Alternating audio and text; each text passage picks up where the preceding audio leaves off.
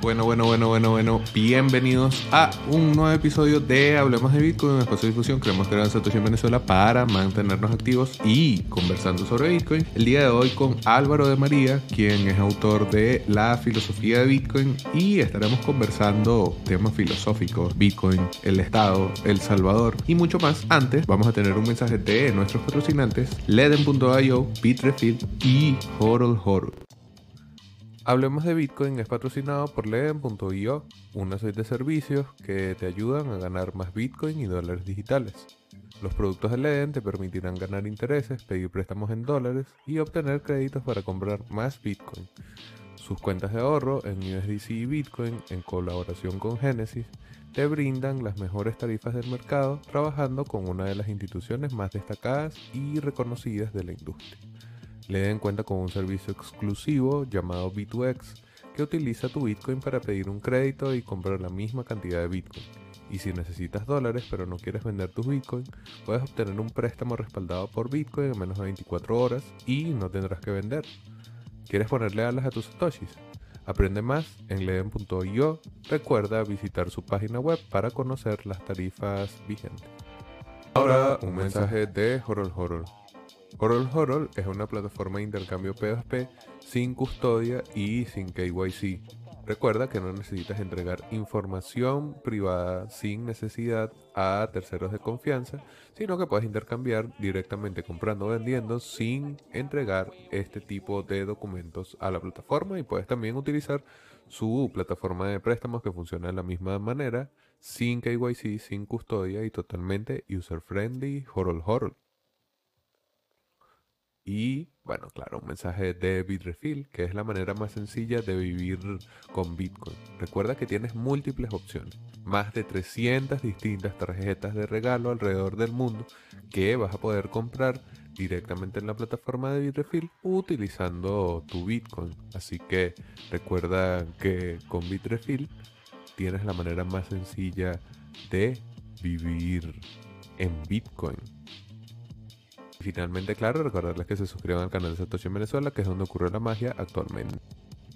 Bueno, bienvenidos entonces a este nuevo episodio de Hablemos de Bitcoin. El día de hoy vamos a estar con Álvaro de María, que es autor de un bastante esperado libro para la comunidad Bitcoin de habla hispana. Y bueno, nada, Álvaro, bienvenido. Gracias por aceptar la invitación a Hablemos de Bitcoin. Muy buenas, ¿qué tal? Muchas gracias por la invitación. Bueno, aquí en la tarde caraqueña, noche española, quisiera, para las personas que de repente no escucharon ese pod magnífico con Luna y, están sabiendo por primera vez de ti, que nos cuentes un poco de tu background, que, cuáles son esas disciplinas de conocimiento que manejas por allí que te han llevado a escribir un libro de filosofía sobre Bitcoin. Sí, bueno, yo estudié eh, Derecho y Filosofía en la Universidad Complutense de Madrid. También después hice un máster en Auditoría y Contabilidad Superior. Entonces tengo una visión un poco multidisciplinar de, varias áreas. Y, bueno, a mí siempre me gusta decir que, aunque yo he estudiado mucho académicamente, yo no he aprendido realmente mucho en la academia, ¿no? Sino que, donde más he aprendido es en YouTube. Y, yo creo que gente que nos está escuchando ahora, pues le puede pasar lo mismo, ¿no? Que, que al final en la universidad yo creo que es un conocimiento que está muy sobrevalorado y, que realmente valen muy pocos, muy pocos profesores dentro de la universidad. Y que al final donde más aprendes es, seleccionando un contenido eh, que vas discriminando y vas considerando como válido y, vas, vas poco a poco, poco a poco, poco a poco procesando y acabas con un volumen de conocimiento inmenso.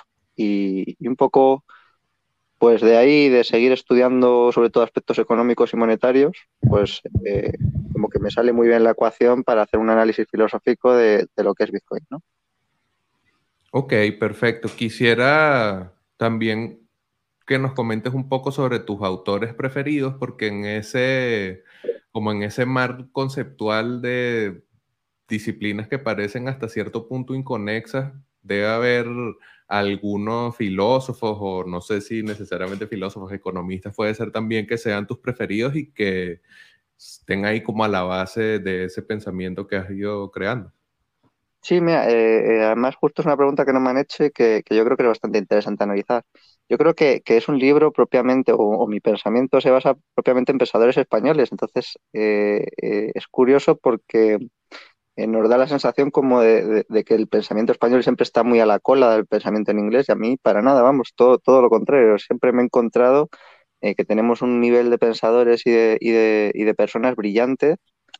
lo que pasa que como académicamente se prefiere publicar en inglés o, esta gente se, es muy difícil traducir las obras que, escriben, pues están como infravalorados. Entonces, a mí me ha gustado poner eh, de manifiesto que, esta gente pues, eh, tiene un nivel de pensamiento lo suficientemente alto como para analizar eh, desde sus, con sus propios argumentos una, una, cosa tan importante como, como, Bitcoin, ¿no? que a mi juicio pues, es uno de, los mayores cambios de la historia de la humanidad. Entonces, dentro de estos pensadores, pues yo situaría principalmente eh, tres corrientes de pensamiento, que son la escuela austriaca, eh, el tradicionalismo jurídico-político español y el materialismo filosófico. ¿no? Yo estas son las tres corrientes que más eh, me han influido y, bueno, pues en español pues tienen como máximo exponente pues Gustavo Bueno dentro del materialismo filosófico, dentro del tradicionalismo jurídico-político Álvaro Dors y, dentro de la escuela austriaca por una misma influencia especialmente Huerta de Soto. bueno, es una combinación un poco explosiva, pero, pero yo creo que sintetiza muy bien y que, y que en un futuro pues seré capaz de, de armonizarlas correctamente eh, para que salga algún tipo de filosofía en español propio y que, que, les dé la suficiente relevancia a este tipo de pensadores. Ok, ok. Creo que es, o sea, ya tenemos allí algunas referencias que podemos revisar del propio pensamiento filosófico, económico y político de, bueno, autores que escriben en español, que son españoles, y que eso que mencionaba sobre que suele ponerse en menos o como si no se escribiera mucho pensamiento filosófico o en general que no hubiese mucha producción de conocimiento en español, es como falaz. O sea, uno ve mucha gente que está trabajando en la academia, inclusive en las condiciones de la academia venezolana, que están generando conocimiento que tiene la misma validez, inclusive una perspectiva mucho más rica en cuanto a lo de la experiencia, que sí, puede ser que pase por debajo de la mesa por allí. Bueno, importante este tipo de esfuerzos en donde el conocimiento de origen hispano toma relevancia. Quisiera preguntarte un poco sobre las disciplinas en las que pudiésemos ubicar a Bitcoin, porque el pensamiento filosófico es un pensamiento en segundo nivel, ¿no? Generalmente vamos a analizar un fenómeno o un, no sé, hecho o un concepto, una teoría, vamos sobre eso y luego se crea el discurso filosófico que por eso vendría a ser como de segundo grado. Pero ¿cuáles serían las disciplinas base de Bitcoin para uno poder acercarse y entonces construir esta filosofía Bitcoin que, bueno, el título de tu libro. Sí, eh, a, mí es que eh, hay, determinados objetos de estudio que a mí me parecen fascinantes, que son aquellos eh, que los puedes abordar desde tantos puntos de vista distintos que son casi inagotables, ¿no? Y, desde luego Bitcoin es, uno de esos, es que puedes entrar por tantos campos distintos que, que, no vale con un conocimiento mínimo indispensable para poder abordarlo. Es que eh, son muchísimos, es que lo puedes abordar eh, desde el punto de vista de la ciberseguridad, desde el punto de vista de la historia, desde el punto de vista eh, de la economía, desde el punto de vista del derecho, porque redefine el derecho de propiedad, desde el punto de vista de la política, porque claro, al, redefinir el derecho de propiedad también y hacer algo inconfiscable, estás cambiando los incentivos políticos. Entonces, se puede, se puede analizar desde la informática, desde los avances que presenta eh, en teoría de juegos, eh, en un montón de cosas eh, que desde luego a mí me deja, vamos, yo, yo, ni siquiera he llegado a, asomarme un poquito a lo, a lo que es y me atrevo aquí a escribir un libro sobre ello, pero, pero si me preguntas sobre algunas cuestiones técnicas, pues yo no tengo ni idea, ¿no? O sea, ni para joder la idea. Y, eso yo creo que es lo más fascinante, ¿no? Que es que por mucho que sepas de un tema, Bitcoin te, te, da una humildad inmensa, te pone en tu sitio automáticamente porque es que eh, da igual que seas catedrático en economía o en teoría monetaria, que es que tienes que empezar de cero. Es que es, una cosa brutal. Y a mí me encanta, vamos, eh, yo sigo estudiando, eh, terminé el libro hace seis meses, pero bueno, es que en estos seis meses he aprendido un montón más.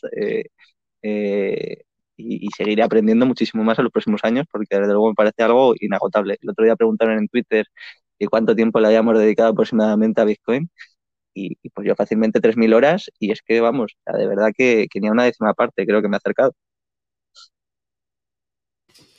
Ok, y dentro del, o sea, de estas múltiples disciplinas y múltiples formas en las que se pudiese abordar Bitcoin, a partir de cuáles se construye esta filosofía que tú planteas en el libro, porque debe haber alguna ruta de mapas a seguir para poder analizar Bitcoin de manera filosófica, ¿no? Entonces, ¿cuál sería o cuál sería ese camino? ¿Cuáles son los conceptos que alguien que vaya a leer el libro o quiera acercarse a tu pensamiento filosófico sobre Bitcoin debe tener en consideración?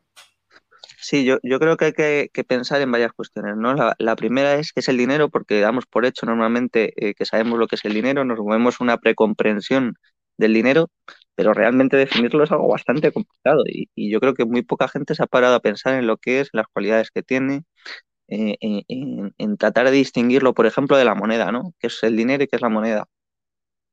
Eh, nos preguntaban en Twitter, nos preguntaban además que qué, pensaba sobre la filosofía de la moneda de Luis Carlos Martín Jiménez, que bueno, lo podemos desarrollar después al final de las preguntas, pero es precisamente es uno de los pensadores dentro del materialismo filosófico y hay un capítulo dedicado específicamente eh, a entrar en diálogo con, esta teoría, ¿no? con, este artículo que, escribe Luis Carlos y que a mí me parece brillante y que yo creo que es precisamente pues, uno de esos filósofos que hay que poner eh, encima de la mesa porque, porque es importantísimo, ¿no? Y yo creo que está haciendo unas aportaciones muy interesantes tanto en, teoría del derecho como, como en aspectos eh, de la técnica, eh, en aspectos de la economía, en esta teoría monetaria en concreto. Y, y, sobre todo, pues eso, analizar qué es el dinero, qué es la moneda, qué es el derecho de propiedad privada, cómo realmente no tenemos una propiedad objetiva hasta que aparece Bitcoin. Siempre es una propiedad que puede ser objeto de confiscación por terceros o, bueno, de confiscación o de tributación o de un montón de cosas, ¿no? Pero realmente no tenemos propiedad como tal individual, propia, personal, hasta que aparece Bitcoin, ¿no? Y un montón de cosas más. Es que, claro, ¿qué, conceptos básicos hay que tener? Pues, pues bueno, eh, yo también me he centrado mucho en estudiar teoría del Estado y en ese sentido, pues, pues para abordar el libro, pues sería conveniente eh, tener una preconcepción de, qué es el Estado. El Estado es una forma política muy concreta, que podemos entrar un poco más adelante en detallarlo, eh, y, eso es un poco lo que trato de analizar también. Entonces, pues yo diría principalmente eh, saber un poquito de, historia del derecho, saber un poquito de, distinciones de derecho y de filosofía política básicas. Tampoco pretende ser un libro erudito que, que dé lecciones o que presente conceptos nuevos a este respecto, sino simplemente entrelazarlos de una forma que, se haga un análisis correcto de, del impacto que creo que puede tener Bitcoin en, nuestras sociedades. Ok, sabes que mencionabas allí el Estado y me interesaría de una vez abordar ese concepto porque puede ser que pase como desapercibido. Pareciera que el Estado es con natural a cualquier organización política que tome la sociedad humana. Como sin Estado no hay sociedad prácticamente. Entonces, vamos a abordar de una vez un poco eso, aprovechando que ya nos has contado que es como parte de, tu background más fuerte. Entonces, partiríamos por la definición, ¿no? ¿Qué es el Estado? Y lo siguiente sería ver en qué forma Bitcoin está alineado o no con ese concepto. Vale, bueno, es que es, esto yo, yo creo que es muy difícil, ¿no? Porque mm, em, normalmente nosotros siempre, o sea, el Estado para nosotros nos movemos dentro de, lo que es el Estado, dentro, o sea, es muy difícil hacer zoom out de la idea de Estado y ponerse como en perspectiva histórica y verlo simplemente como una idea histórica, porque nosotros lo hemos asimilado como que es cualquier forma de organización política. Y esto no es así. Por ejemplo, esto pasa con la nación política también. La nación política es un concepto que se crea en la Revolución Francesa. Sin embargo, pues nosotros hablamos de nación como si la nación hubiese existido siempre. Pero no, al igual que, Bitcoin no ha existido siempre, eh, la nación política no ha existido siempre, el Estado no ha existido siempre, el derecho de propiedad objetivo de Bitcoin no ha existido antes de que existiese Bitcoin. Y, esto es lo que, lo que trato de analizar, ¿no? bueno, que no es que lo analice yo, vamos, esto lo analiza eh, por lo menos del primero que tengo yo constancia, es Carl Smith, ¿no? que analiza cómo el Estado es un concepto concreto eh, eh, vinculado a una época histórica muy concreta, que es el origen y el desarrollo del siglo XVI, y cómo esta forma política se acaba universalizando, se acaba dando por hecho que es la forma habitual en la que nos relacionamos políticamente. Esto es, de verdad que es, es, difícil darse cuenta de lo, que, de lo que se quiere decir. Normalmente cuando nos organizamos en, una sociedad o nos organizamos en una comunidad política, pues eh, básicamente la, el tipo de organizaciones eh, que, constituimos pues, es un grupo, una comunidad que quiere defender unas creencias y en base a esas creencias pues constituye una serie de defensa ya sea individual, con armas o con lo que sea, que crea cada ciudadano o con, con un ejército eh, concreto, lo que sea, para defender ese tipo de creencias. Principalmente, lo que se ha venido a llamar el ethos. Y, esto, normalmente, estas creencias no las genera el poder político. El poder político normalmente simplemente aparece para defender esas creencias de ese grupo. Pero estas creencias suelen, o estas ideas, este ethos, esta, esta religión, eh, todo este tipo de cuestiones, eh, suelen venir eh, de la autoridad, suelen venir de otro tipo de, de, personas que no están vinculadas directamente al poder político, sino que son eh, en alguna medida ajenas a él y que son las que dan veracidad o que las que generan este tipo de creencias. Esto se puede, se puede ver bien, eh, pues, por ejemplo, en Roma, eh, se ve muy bien como el derecho, por ejemplo, no era una obra de los políticos, no tenía nada que ver con el carácter de los políticos, sino que era una cosa que hacían jurisprudentes, que iba por otro lado completamente distinto. Se puede ver bien en otros muchos aspectos, ¿no? Se puede ver bien eh, en el Imperio Español, precisamente, ¿no? Cómo la monarquía hispánica eh, era, era un poder fuerte, pero estaba sometido a la autoridad de la Iglesia. Entonces era la Iglesia la que generaba eh, ese ethos que la monarquía hispánica protegía y difundía por todo el mundo, ¿no? La monarquía hispánica no generaba el catolicismo, sino que simplemente lo defendía y lo divulgaba o lo extendía por todo el mundo, ¿no? Eh, pero, pero era una cosa que generaba la iglesia. Entonces, esta distinción para explicarlo, la mejor es, a mi juicio, analizarlo a través de la idea de la potestad y de la autoridad. históricamente, la potestad y la autoridad han estado separadas. Y precisamente lo propio del Estado vendría a ser eh, su fusión, o sea, la fusión de la potestad con la autoridad. Esto es, eh, lo fusiona Bodino en la idea de la soberanía y, precisamente esto es lo que daría paso a estas monarquías, como la católica, por ejemplo, la, de la monarquía hispánica, eh, que no es una monarquía absoluta, sino que es una monarquía donde está, la potestad y la autoridad están claramente separadas eh, cuando se fusiona eh, este concepto, pues daría paso a las monarquías absolutas, ¿no? Por ejemplo, tenemos esta monarquía hispánica que no es absoluta y sin embargo ya tenemos una monarquía francesa, como por ejemplo después la de los Borbones, que ya sí partiría de este principio de soberanía, donde el poder político también es el que genera el ethos, también es el que genera eh, el orden social o las creencias de ese orden social, ¿no? Y es donde ahí el poder político se convierte en autoridad también. Y entonces esta forma eh, de proceder del poder político acaba generando un aparato de poder, porque históricamente no hemos tenido un aparato como el que tenemos ahora de los estados, eh, organizado, sistemático, donde eh, todo está racionalizado, donde todo es homogéneo, donde lo que dice el poder político es lo que se crea realmente en la sociedad. Eh, esto no ha pasado históricamente, no, ha existido. Los jueces no han estado vinculados a lo que decía el poder político para hacer justicia en un caso concreto. Eso no pasa hasta el siglo XVI, eso es una cosa muy, muy, muy reciente. Entonces, claro, tratar de analizar esto es complicado, porque nosotros eh, hemos analizado todas las sociedades pasadas con las categorías estatales. Y, entonces, por así decir, tenemos muy limitada nuestra capacidad de imaginación política. Nos cuesta mucho salir de la mentalidad del Estado. Y, esto es un poco lo, lo pues el, el, análisis un poco general. ¿no? Este, este, el Estado sería principalmente ese aparato de poder político que se genera a raíz de la idea de la soberanía y que después se termina emancipando de la propia monarquía ¿no? y acaba siendo pues, eh, eh, después utilizado por la nación política y después acaba desplazando también en gran medida la nación política y se acaba convirtiendo en, en el que va absorbiendo todos los órdenes y va absorbiendo toda la realidad social así un poco de introducción. Podemos entrar en más detalles si hay dudas o si hay cuestiones. Pero no. bueno, es un tema muy complicado, la verdad. Eh, simplemente de entender qué se quiere decir. A mí me ha llevado muchísimo tiempo, vamos. O sea, yo le he dedicado fácilmente tres o cuatro años de estudio solo, solo a esto. Sabes que ahí, de repente, como para meterle un poquito más, sería ¿En qué punto histórico consideras que el Estado se mimetiza o se convierte directamente en un, no sé, como en el concepto al que tiende a pensarse directamente cuando se piensa en política? ¿A partir de qué punto? ¿Y en qué momento se relaciona esto con el dinero o la moneda? Que también son conceptos diferentes, pero o para ir conectando Estado, dinero y moneda en esta forma. Vale.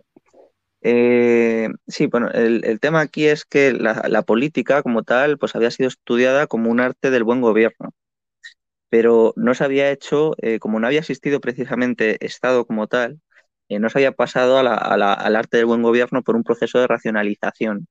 Este proceso de racionalización tiene sus orígenes en el siglo XVIII y especialmente en el XIX en Alemania, ¿no?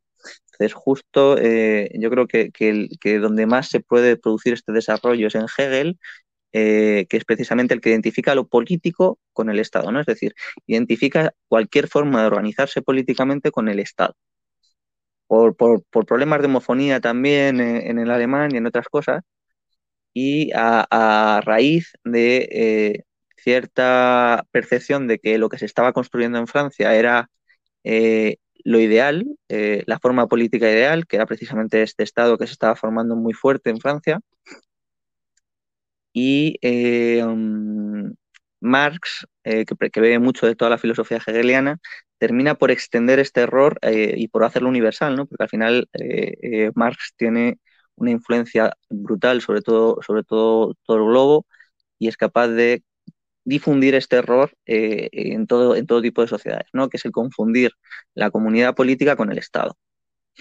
Para mí es uno de los mayores errores de Marx, que era un, era un tipo brillante, o sea, yo, yo o sea, al margen de, los errores económicos que se puedan cometer, eh, Marx era un tipo bastante serio y bastante riguroso y que tiene unos conocimientos filosóficos eh, y económicos bastante profundos, al margen de todos los errores que pueda cometer. pero yo, no, no, lo estoy ni justificando ni mucho menos vamos, que, tiene un puesto merecido dentro de la historia del pensamiento eh, filosófico. otra cosa ya, pues es todas las, eh, que no estoy diciendo que estén al margen de, sus pensamientos políticos eh, y económicos concretos, sino simplemente que todos los desarrollos posteriores de Lenin, Stalin, Mao y demás, pues bueno, pues, pues han sido otra cosa. Y, entonces, ver, ver esto, ¿no? este, es precisamente yo creo que este es el error, ¿no? en la ciencia, en el desarrollo de la ciencia política en Alemania, eh, ya se parte justo cuando aparece eh, eh, aquella disciplina que va a analizar las sociedades políticas, el Estado está en su máximo esplendor y entonces se confunde el Estado con lo político y se analiza no solo las sociedades y las realidades políticas actuales como si fuesen estados, sino también todas las anteriores. Entonces ya se aplica la categoría de Estado a las polis griegas, a Roma, a los imperios y a un montón de cosas. Y esto, claro, trae una cantidad de problemas brutales, ahí empezamos a hablar de ciudad-estado y de cosas así, ¿no? Si alguno tuviese, si algún erudito se plantease, se plantase por, por este podcast y, lo escuchase, bueno, yo le invitaría a que buscase algún texto anterior al siglo XIV en el que apareciese la palabra Estado en sentido político. Eh, yo, vamos, lo, me, he vuelto loco a buscar este tipo de cosas y, la primera vez que aparece citado es en un texto de Saboranola. Pero vamos, que, yo eh, animo a cualquiera que, a que se ponga a investigarlo. Y pues eso es un poco el problema, ¿no? Que eh, cuando analizamos la realidad política la analizamos desde la perspectiva estatal, la analizamos con las categorías estatales. Entonces, eh, primero, no nos damos cuenta de lo que es el Estado realmente y eso es, un problema para los estatistas también, porque el Estado es una creación eh, propia de la modernidad, racionalizadora, que, que aparece para acabar con los conflictos religiosos que, que hay en Europa eh, para acabar con las guerras de religión, para acabar en gran medida con, con las guerras civiles, y lo consigue. Entonces, no reconocer también los méritos del Estado, pues es un problema. ¿Cómo se vincula esto con la moneda y con el dinero? Pues, pues bueno, eh, que nos tenemos que remontar primero a distinguir qué es moneda y qué es dinero, que bueno, yo esto para, dejar un aperitivo para el libro, pues que la gente vaya con, con algo para leer, porque si no le, le, voy a destripar todo el libro. Pero, pero bueno, ya no hablo del dinero, hablo simplemente un poco de la moneda. Y es que eh, nosotros, eh, lo primero que diría es que la moneda, eh, lo que aparece en Lidia es una cosa radicalmente distinta de la moneda, ¿no? Porque cuando estamos hablando de los intercambios metálicos, son intercambios entre partes. La moneda ya no es un intercambio entre partes, porque la moneda precisamente lo que introduce es ese desplazamiento de la confianza entre partes. Eh, esa, confianza se desplaza al poder político, ¿no? Entonces es el poder político el que valida estas monedas, estos, estas unidades metálicas eh, que permiten eh, comerciar dentro de su territorio, ¿no? Y entonces, ya por así decir, las, partes no tienen que confiar en, entre ellas, sino que simplemente delegan este eh, poder, o sea, este, esta, delegan esta confianza en el poder político, que es el que se encarga de validar las monedas para el comercio, para facilitar los intercambios. Esto es importante porque, claro, por así decir, vemos cómo apenas ha habido innovación en, en la teoría monetaria desde esta perspectiva en, en 2.000 años o en 3.000 años. Porque, eh, claro, lo primero es, son los intercambios metálicos entre partes, que tiene que, cada uno verificar y validar eh, la calidad de los metales que se intercambian para que no le hagan eh, el, el, timo. Después se desplaza esta confianza al poder político y desde entonces hasta hoy ha sido el poder político el que le ha dado validez a la moneda en circulación. Pero claro, aparece algo nuevo que se presenta como una moneda, que es escaso, que es digital y que no depende de terceros. Y esto es Bitcoin, ¿no? Entonces, desde esta perspectiva histórica, desde la que creo yo que hay que analizar la importancia de Bitcoin, ¿no? Como, como analizar, vamos, pues eso, eh, como analizar la, aparición de, la moneda, porque literalmente eh, presenta una nueva eh, categoría dentro de esta confianza para realizar los intercambios monetarios, donde primero eh, era entre partes, después se desplaza esa confianza al poder político y ahora hay un activo que no depende de terceros, ¿no? Entonces, eso es lo importante, eso es lo más importante. Y por eso Bitcoin no compite con criptomonedas ni con chorradas de este estilo, porque ni es una criptomoneda, vamos, ni nada de esto, porque todo eso depende pues o de la fundación o de empresas o de, o de particulares que las emiten y tal. Lo, novedoso de Bitcoin es que no depende de terceros, que es escasez digital que no depende de terceros. Y que es auditable, además, que no es que es artificialmente audita, eh, artificialmente escasa solamente porque se eh, reduce a voluntad la oferta, como sería en el caso del oro, y que además obedece a la auditabilidad de ciertos tipos de auditores, sino que te permite a cualquier usuario poder ser auditor también de que efectivamente esa escasez se mantiene. Exacto. para el oro era muy difícil que cualquiera lo verificase porque tienes que tener unos conocimientos muy específicos, entonces eso eh, dificultaba mucho los intercambios metálicos entre partes, entonces por eso era mucho más fácil confiar en el poder político. es que con Bitcoin cualquiera puede verificar todas las transacciones desde el origen con, con, vamos, con nada, con acceso a Internet en un momento además. Sí, además con, con, un requerimiento de conocimiento bastante bajo, porque para correr un nodo de Bitcoin no es que tengas que ser un ingeniero informático especialista en criptografía, ni mucho menos. Y también con la posibilidad de que cualquier usuario que así lo decida pueda hacerlo de manera independiente. No es que dependes de pedir permiso a cierta autoridad para que te avale como un auditor de la cantidad de Bitcoin que hay disponible, ni mucho menos. Sabes que en esta, como irle un poquito más hacia, hacia la profundidad del tema del Estado, también eh, quisiera abordar el control, ¿no? Como, como, como concepto básico también a lo que plantea el Estado, porque al final y esto es parte de lo que se habla en el libro, también a modo de abre boca para que se interesen y vayan a comprar la filosofía Bitcoin y disfruten su lectura. Em, esta idea de que el, el, dinero es algo de lo que no se suele hablar mucho, como que mucha filosofía se ha hecho sobre el propio Estado, sobre el poder, sobre X otros temas, y el dinero siempre ha estado ahí subterfugio, a pesar de que es algo que es inherente y casi con natural a la, a la sociedad.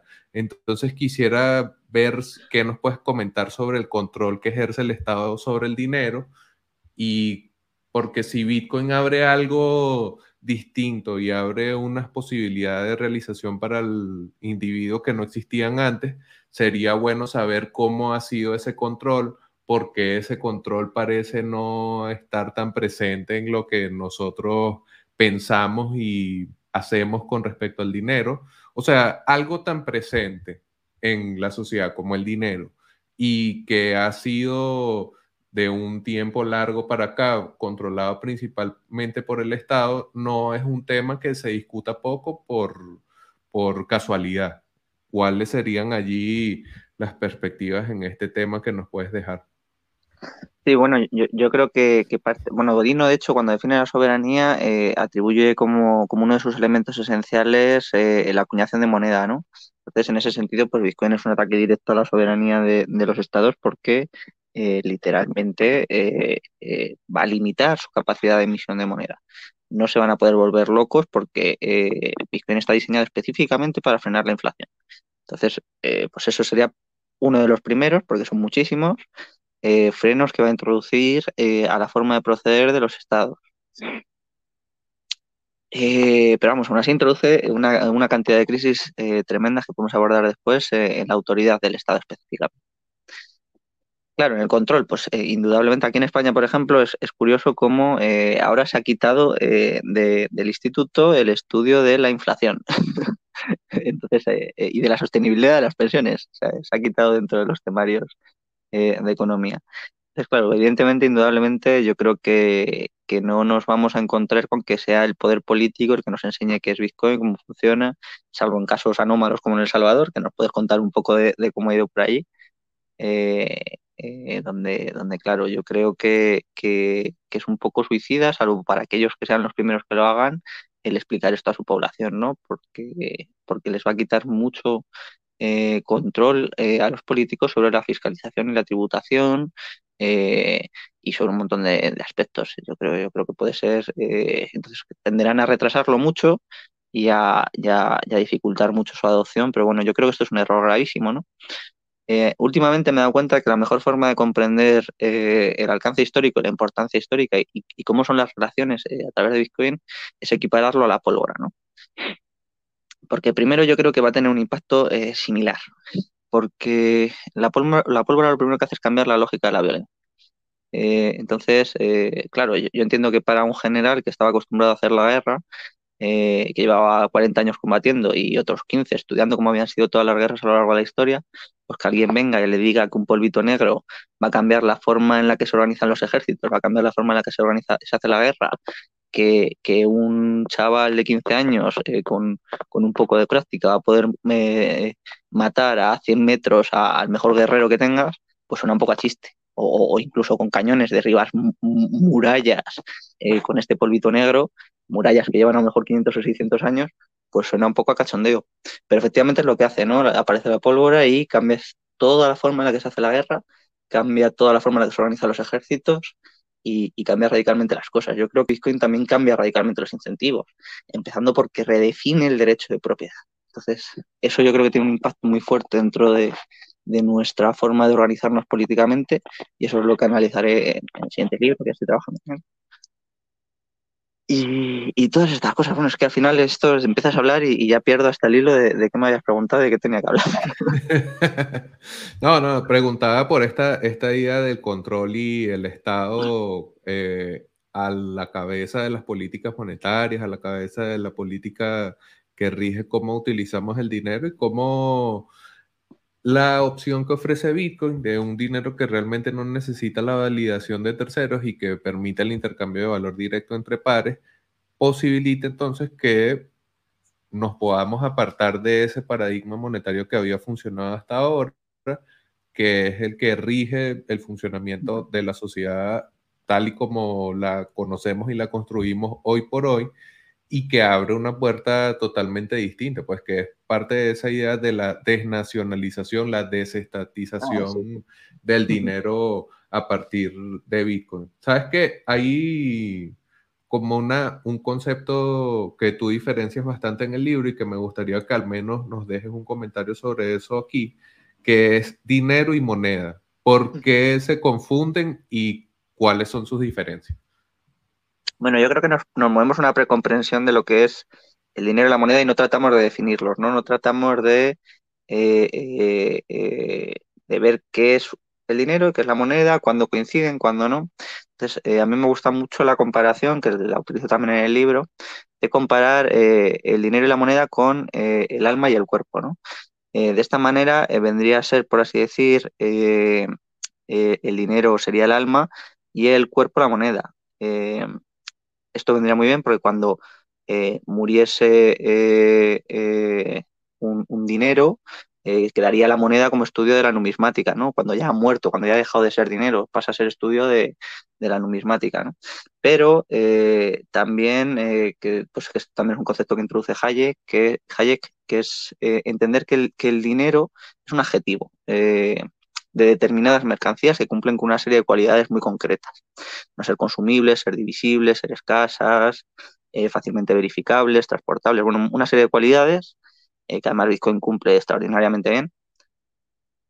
Y eh, que estas mercancías que cumplen ese tipo de, que tengan ese tipo de cualidades, pues normalmente tienden a ser medios que se utilizan como, como medios generalmente aceptados de intercambio, que no tienen que ser de pago, eso es otra cosa distinta, eh, sino de transferencia de valor en periodos largos de tiempo. Y, ahí Bitcoin vuelve a ser insuperable, a mi juicio, de todo.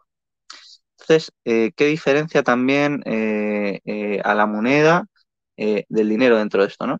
Pues la moneda no vendría a ser nada más que una forma de dinero que, aparece históricamente en un momento muy concreto, con una serie de avances y de novedades muy importantes, eh, y que, resuelve todos estos problemas mejor que sus antecesores, ¿no? Eh, históricamente se utilizan como dinero, pues, eh, joyas, perlas, objetos brillantes, algunos, algunos tipos de, elementos únicos, así, o cosas, o dientes de determinado animal, ¿no? y todo esto precisamente es algo que la moneda perfecciona todas las cualidades que tenían estos, estos, estos productos y presenta nuevas innovaciones, entonces acaba con todas ellas, ¿no? Porque resuelve mejor que, todas que todos estos productos la función esencial del. ¿no? Entonces, eh, aquí aparece también otro elemento que, se menciona también en el libro, que es el carácter destructivo de la innovación. ¿no? Cuando aparece la moneda, destruye a todos los objetos que se utilizaban como dinero y pasa a ser la moneda la que se utiliza como dinero. Entonces, claro, que aparezca algo con todas las novedades que presenta Bitcoin, pues también tiene que destruir algo, ¿no? Vamos a ver qué es eso, qué es ese algo que destruye, pero vamos. Yo creo que, su capacidad de destrucción va a ser muy grande. No sé si con esto te vale, ¿quieres que introduzca algún concepto más?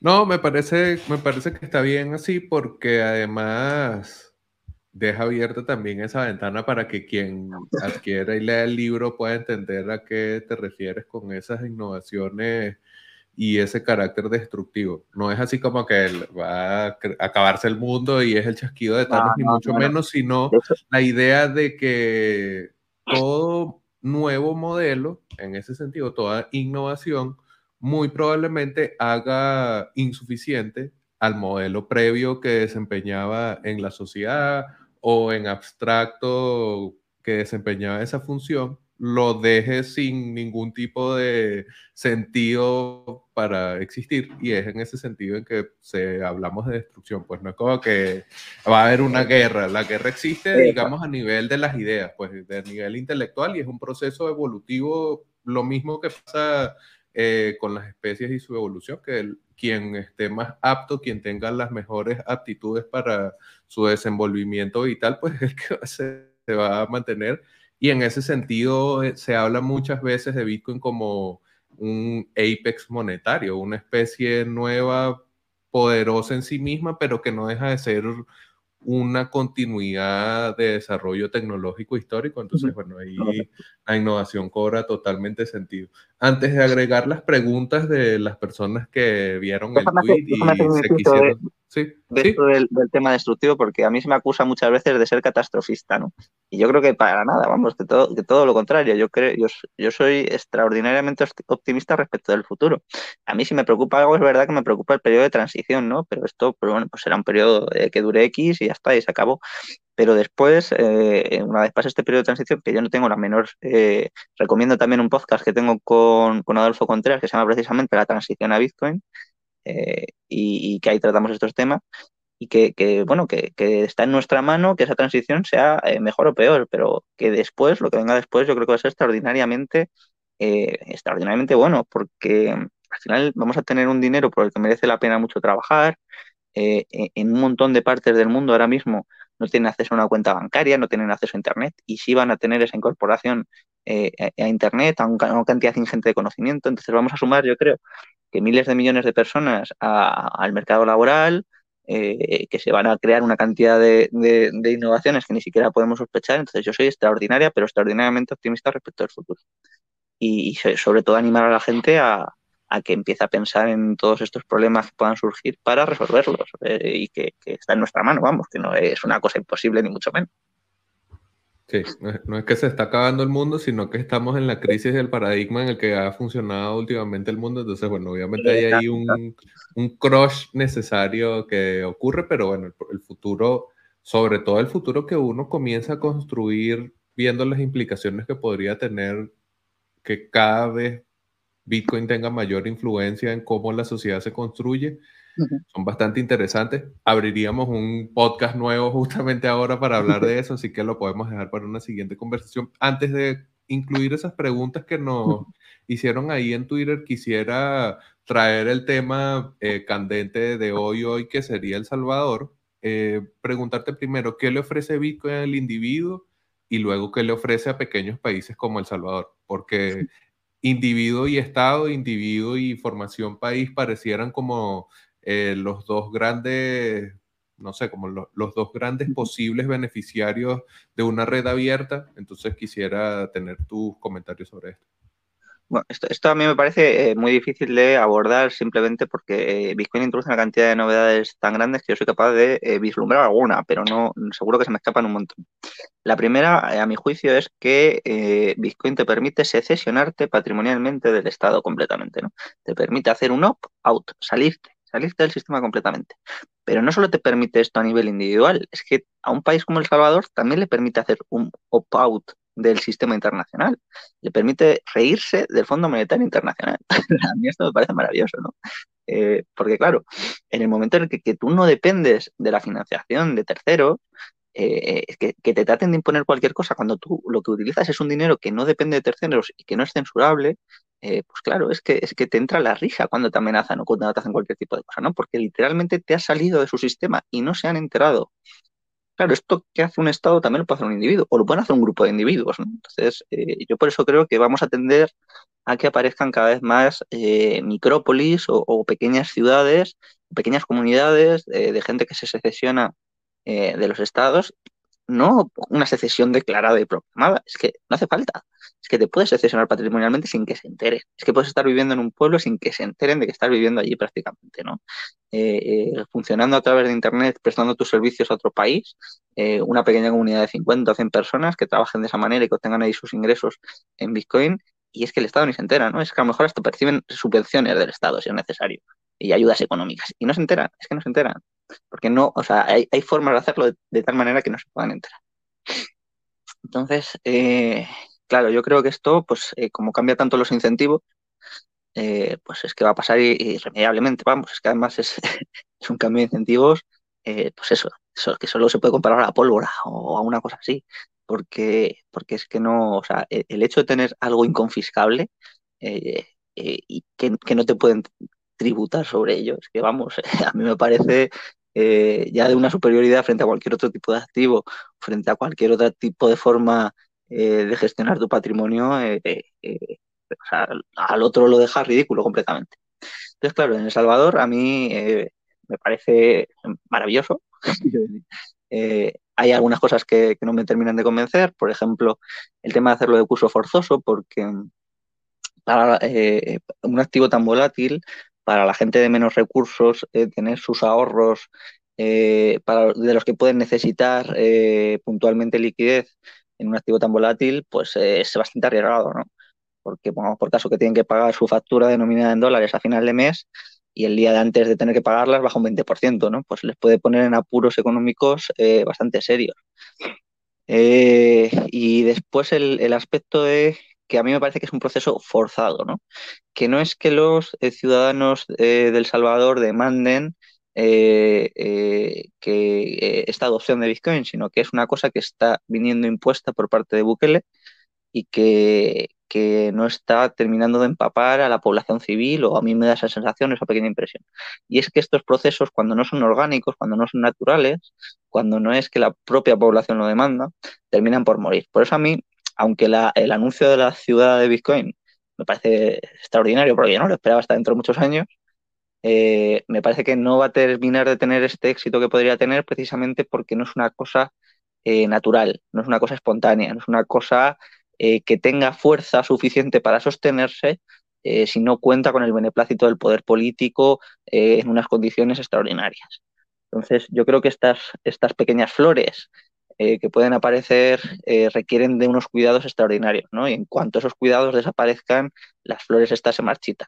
Yo creo que hay que, empezar a construir raíces muy fuertes para que, para que nazcan troncos que no dependan eh, de riegos políticos o de, beneficios políticos de estas características, porque si no, van a terminar muriendo, ¿no?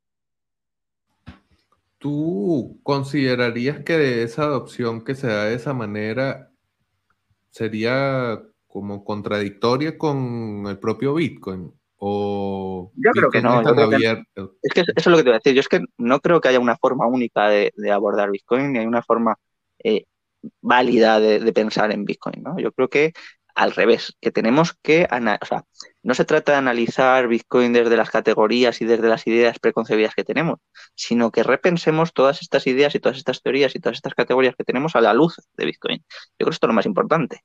Eh, y, claro, pues eh, Bitcoin es una herramienta de libertad. Bueno, de libertad o no. o a lo mejor eh, se le ocurre a alguien una forma de pues, obtener otro tipo de beneplácitos o lo que sea de, mediante otra manera. ¿Da un poder individual muy fuerte? Lo da, sin lugar a dudas. pues no sé, a lo mejor a través de Chivo Wallet, pues Bukele tiene otros fines espurios a través de Bitcoin. No lo sé, no tengo ni idea. Quiero decir, que es por, poner ejemplos de cómo se podría utilizar de otra manera eh, con otros fines o, con otras cosas y que eso no altera la naturaleza de, Bitcoin, porque al final eh, este tipo de productos rebasan con mucho la intención propia del creador. Eh, que al final esto que ha soltado Satoshi, pues claro, es una, es una barbaridad, ¿no? Y, y, ya está cambiando el mundo y yo creo que lo va a cambiar más. Y cada uno va a poder hacer un uso propio eh, y va a poder eh, actuar con Bitcoin como le plazca. ¿no? Pues unos lo utilizarán como activo especulativo, otros para salirse del sistema, otros para mejorar su solvencia, pues, pues otros eh, para, yo qué sé, para construir sus ciudades, paraísos y sus citadeles o lo que sea. otros no, lo utilizarán. O sea, no, tiene, no tiene una visión, una perspectiva única bajo la que haya que trabajar. ¿no? Yo creo que no es un monopolio de liberales, de libertarios, eh, única y exclusivamente, sino que, va a ser utilizado por una cantidad, ya está siendo utilizado por una cantidad muy grande de personas y, cada vez lo veremos por más, ¿no? Hasta por un Estado socialista se puede utilizar Bitcoin. comprando mucho Bitcoin, podrías hacer políticas de, gasto y de subvención en Bitcoin. Sabes que justamente yo iba a decir eso, o sea, que en el caso venezolano, el caso venezolano es raro, ¿no? Porque es como un, socialismo para el pueblo, capitalismo de Estado total a nivel internacional y, bueno, la gran vía del capitalista eh, para las élites políticas en el poder. Pero lo que iba a decir es que ahí sí a veces pareciera contradictorio tener un activo como Bitcoin en la agenda eh, política de un Estado socialista, pero si lo vemos, vamos a pensar Bitcoin como esa amenaza al Estado, ¿no? Que pudiese llevar, pudiese acelerar la crisis del Estado como eh, formación monolítica de la política como se desarrolla hoy. Vamos a poner ese escenario. Si, si realmente Bitcoin va a ser un aliciente para que se creen nuevas formas de asociación política, tenerlo como estado de inclinación de izquierda, como estado de inclinación socialistoide, siempre va a ser un arma importante porque tú a la hora de la reconfiguración del escenario geopolítico global vas a tener una base importante para negociar.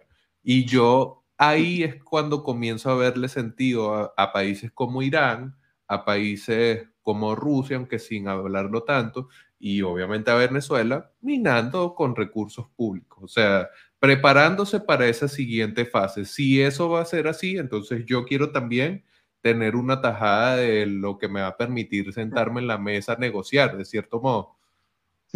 Sí, yo, creo que, efectivamente, ¿no? Que, que o sea, vamos, que, que, yo hable de que Bitcoin introduce una crisis muy fuerte en la autoridad política, que es uno de los elementos esenciales del Estado, no significa que vaya a acabar con todos los estados a la vez en el mundo, sino que lo primero que yo creo que va a provocar va a ser un conflicto interestatal, que después que va a haber algunos que tengan mayores problemas para sostener eh, sus formas de gobierno, perdón, sus formas eh, eh, estatales dentro de sus territorios frente a otros, y yo creo que va a haber muchas secesiones, ¿no? En España, por ejemplo, pues un candidato muy fuerte a tener secesiones muy fuertes, porque ya tenemos movimientos independentistas, regionalistas y un montón de cosas. Eh, que con el paso del tiempo, pues en cuanto empiecen a comprender un poco de qué va esto, pues eh, seguramente lo saquen como bandera también. Y, entonces yo creo que eso va a ser lo primero que, aparezca. Pero efectivamente, es que eh, no solo en el ámbito de, de Estados socialistas, sino en el ámbito del terrorismo, ¿no? Pensemos, eh, y yo no quiero aquí dar ideas precisamente, pero no, creo que muchos terroristas escuchen este podcast. pero claro, yo, a mí una de las cosas que yo estoy clamando al cielo casi es eh, que los expertos en geopolítica se pongan a analizar esto, porque, eh, claro, en el momento en el que tú puedes enviar, o sea, tú tienes un dinero que es incensurable, eh, que se puede acceder desde cualquier parte del mundo, que se puede enviar a cualquier persona sin ningún tipo de dificultad, que, es imparable, ¿no? ¿Cómo, ¿Cómo va a cambiar esto el terrorismo? Pues, me parece una locura. y si a mí me parece una locura, que no tengo ni no tengo mucha idea de, geopolítica, pues a, los expertos en geopolítica les debería empezar a rechinar que Irán eh, eh, pues haga ese tipo de actos, ¿no? Eh, ya tenga, ya tenga Bitcoin y, financie terroristas a través de Bitcoin. Claro, es que históricamente, por ejemplo, a, Venezuela creo recordar que se le embargaron sus reservas de oro en Reino Unido. Claro, pues igual Venezuela dice, bueno, pues ya no vuelvo a tener las reservas de mi país en oro en un país tercero, sino que las tengo en Bitcoin que toman por culo, ¿no? Entonces, se acaban también los mecanismos internacionales de censura a países que se salgan fuera del orden internacional. todos estos aspectos yo creo que se deben analizar desde muchas disciplinas, ¿no? Entonces, decimos, bueno, desde la filosofía, desde el derecho, desde la política, desde la ciberseguridad, eh, desde la teoría de juegos, eh, desde, la no sé qué, o sea, un montón de cosas, ¿no? Pues desde la geopolítica también, y me parece importantísimo que se hagan estos análisis, porque es un activo incensurable inconfiscable eh, que va, a cambiar mucho el orden internacional, va a cambiar mucho el orden nacional y, ni siquiera estamos en el, en el 1% de, de, carga de, del impacto que va a tener Bitcoin, ¿no? A mí me da sensación. Y, y, joder, pues estaría bien que, perdón por el taco, que la gente se empezase a, poner las pilas con esto, porque, porque si no nos va a pillar todo. De repente vamos a empezar a ver que, aparecen eh, estaditos islámicos que hacen movimientos con Bitcoin, vamos a decir, ¿y esto qué es? y van a ser más los, los terroristas que nosotros.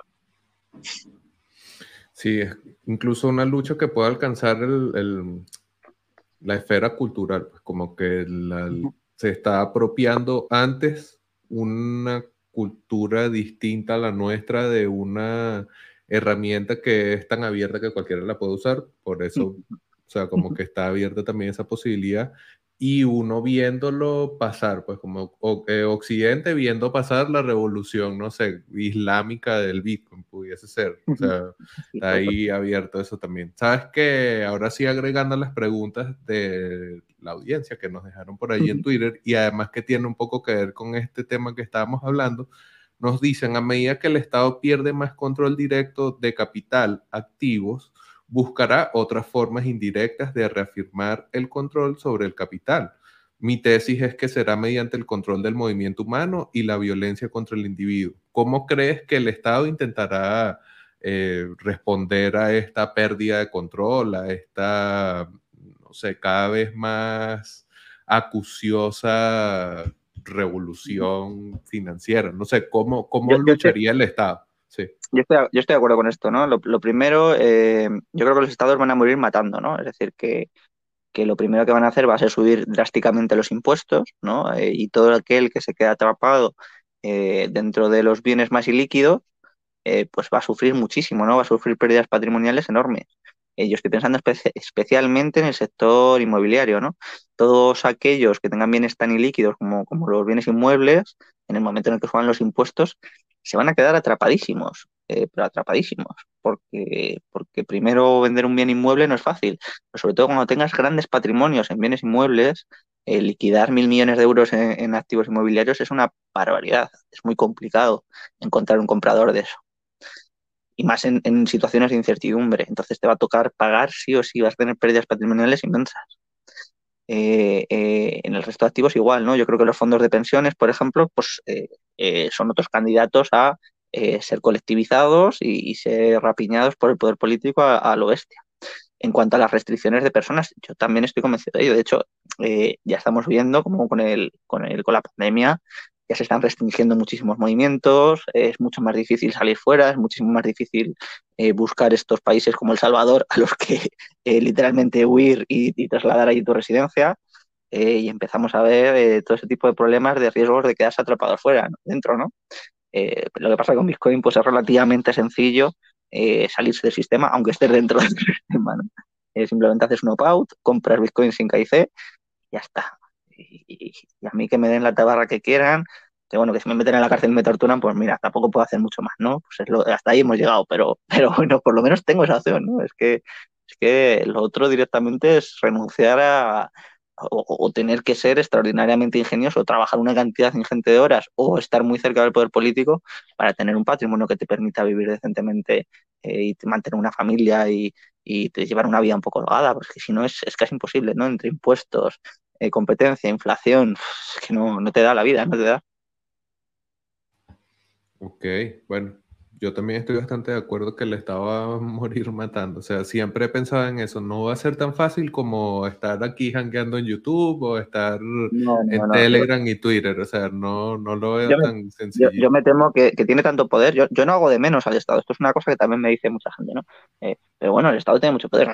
Ya, sé que tiene mucho poder. Me, he tirado mucho tiempo estudiando el Estado. Sé, perfectamente el poder que tiene, ¿no? El tema es que sobre esto no tiene poder. O sea, de, su poder queda anulado, ¿no? Es como eh, pasas una barrera y a partir de ahí ya no funciona, ¿no? Ya no furula.